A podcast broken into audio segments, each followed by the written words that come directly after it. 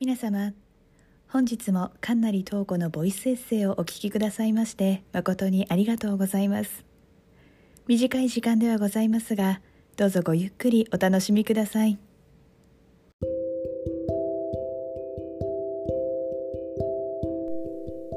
皆さんこんばんは。神成東子です。毎日暑いですね。台湾は朝から30度を超えるようになってきました。先週単語節の連休がありましてこの単語節を過ぎるといよいよ本格的な夏に入っていくというわけです以前もねお話ししたかもしれませんが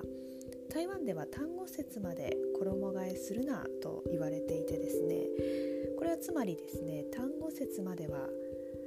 暑い中でも涼しい日がこうたまにあったりしてですね気候が安定しないということなんですね。単語節を過ぎるともう安定して暑い、まあ、ちょっと安定して暑いっていうのもまた変ですけど、まあ、暑い日がこう続いていくという感じですね。えー、ですからこうね日本もね暑いですし皆さん熱中症とかには十分お気をつけくださいあと台北はですねこれからシーズンえーと、これからのシーズン夕立とかもあるので旅行などでいらっしゃる方は突然の雨にもね十分お気をつけくださいお天気以外にも予想外なことが起きやすいのが台湾というわけで今日はですね最近私がこう予定がずれちゃったなということがあったのでそのことをエピソードにしてみましたそれでは早速お聴きください。予定は狂うもの。すでに日差しが強く気温も30度に達している朝。師走に揺られて数分。卒業式も終えた後なぜか登園日が続く娘を送り出す。汗だくになりながらも運動のためと思いおよそ20分ほどかけ後すぐにシャワーで汗を流したら冷凍庫にストックしているスコーンを温めながら支度を進める。久しぶりに友人に会いに行くためだ。スコーンを頬張りながら支度時間の BGM を選択。出発までの時間は十分あると確認したので少しゆったりした曲でもいいなと判断。時間によってはテンポが速いものを選ぶこともあるのだが今回はその必要はなさそうだ。友人の住む町東園へ東園へは台北市内からだと高速バスを使うのが便利だ。空港線と呼ばれる MRT も便利だが当園の市街地を経由していない。また台鉄と呼ばれる電車もあるが桃園市街は広く今回訪れた開発が進む新しい文化エリアにはやはりバスが便利なのである。おおよその支度を済ませたらバスアプリで乗車予定のバスの動向をチェックする。バスの運行情報をもとに自宅を出発。今回は松山空港から乗車するので MRT で松山空港に向かった。その間もアプリでバスの時間を確認。今のところは順調。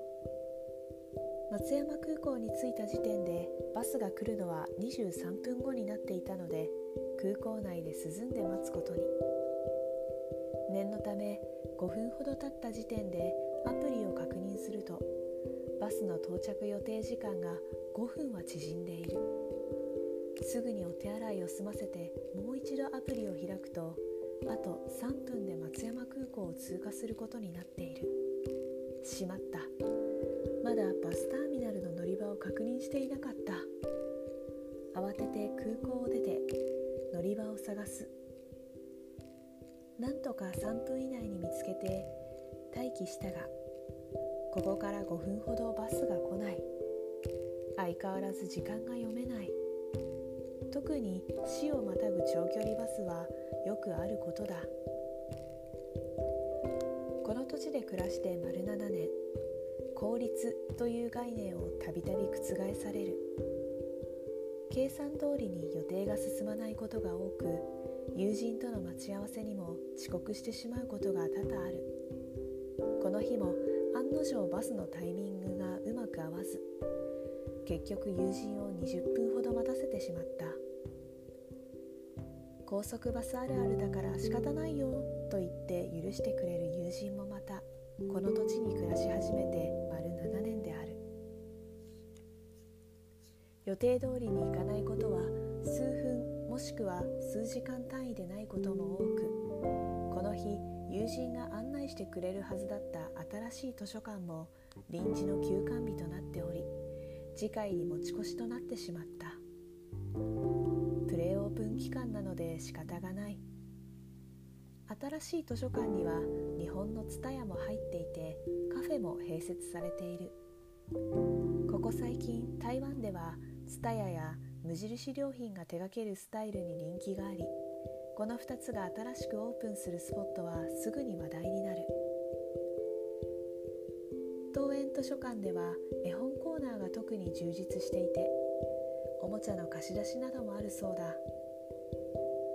蔦屋側から少しだけ覗き見えた自習室の雰囲気も良さそうで次回訪れるのが楽しみになった。予定は狂うもの。日々それを実感するのも子供ができてからは当たり前のようになっていたけどそもそもこの土地の風土によるものでもあるのかもしれない。今日休みなら空いている時にまた来ればいい。これはダメでもまた次。という台湾人のポジティブな思考はこういった日常から来るものなのだろう。効率重視で1分の遅延にもイライラしてしまう自分の意識をほんの少し変えてくれたのも丸7年の日常だったのだ。でもやっぱり予定狂うと残念だよな。以上予定は狂うものというエピソードでした。台湾では本当に予想外のお休みに勝ち合ってしまうことが多いですね。こうじあの事前にねネットで調べていってもですね店主が旅行で店を開けていたり買い物に行くから2時間後に戻りますっていう張り紙が貼ってあったりですね。修理とか体調とかさまざまな理由で店が閉まっているっていうことが多いですね。あの職業柄代替案を持っておくっていうのは普通なんですけど台湾に暮らして長い友人たちもよくこのお店がダメだったらこっちにしようとか結構普通に予備プランを提示してくれる人が多いです。この日はね図書館の次に行くお店が決まっていたので少し TSUTAYA でのんびりしつつちょっと早めにね次のお店に移動しました。狂ってしまった時間も共有して楽しんでくれる友人でよかったなと思いますね。まああの1本前のバスは40分ぐらい早かったんですけど頑張ってそれにね乗れば友人を待たせずに済んだななんてあの後から一応ね反省してしまうやっぱりちょっと効率をね気にしてしまったりする日本人的な気持ちもまだ残っていたりもします。はい。ちょっとね待たせるのはやっぱりちょっとね申し訳ないなっていう気持ちがありますよね、はい。というわけであの台湾にね旅行や、まあ、お仕事でもいらっしゃる方はチェックしていたお店がねあの閉まっていたりするっていうこともあるかもしれないのであの何個かね行きたいお店とかを候補に挙げておくといいかもしれませんね。はい。このエピソードはノートというサイトでテキストを公開しております。トスペースかんなり東語でブラウザからもお楽しみいただけます。ノートはアルファベットの小文字で NOTE となっております。ご意見やコメントはノートまたはインスタグラムでもご利用いただけます。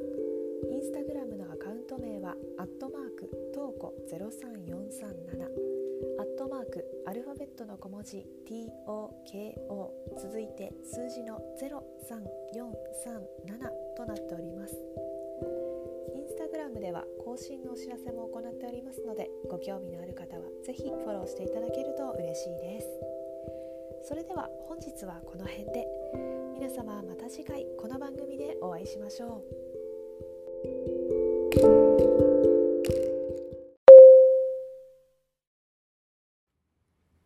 皆様、本日も神成東子のボイスエッセイをお聞きくださいまして、誠にありがとうございました。お仕事や学業、家事、育児など、お忙しい日々をお過ごしのことと存じます。皆様、体調など崩されませんよう、どうぞご自愛ください。本日は誠にありがとうございました。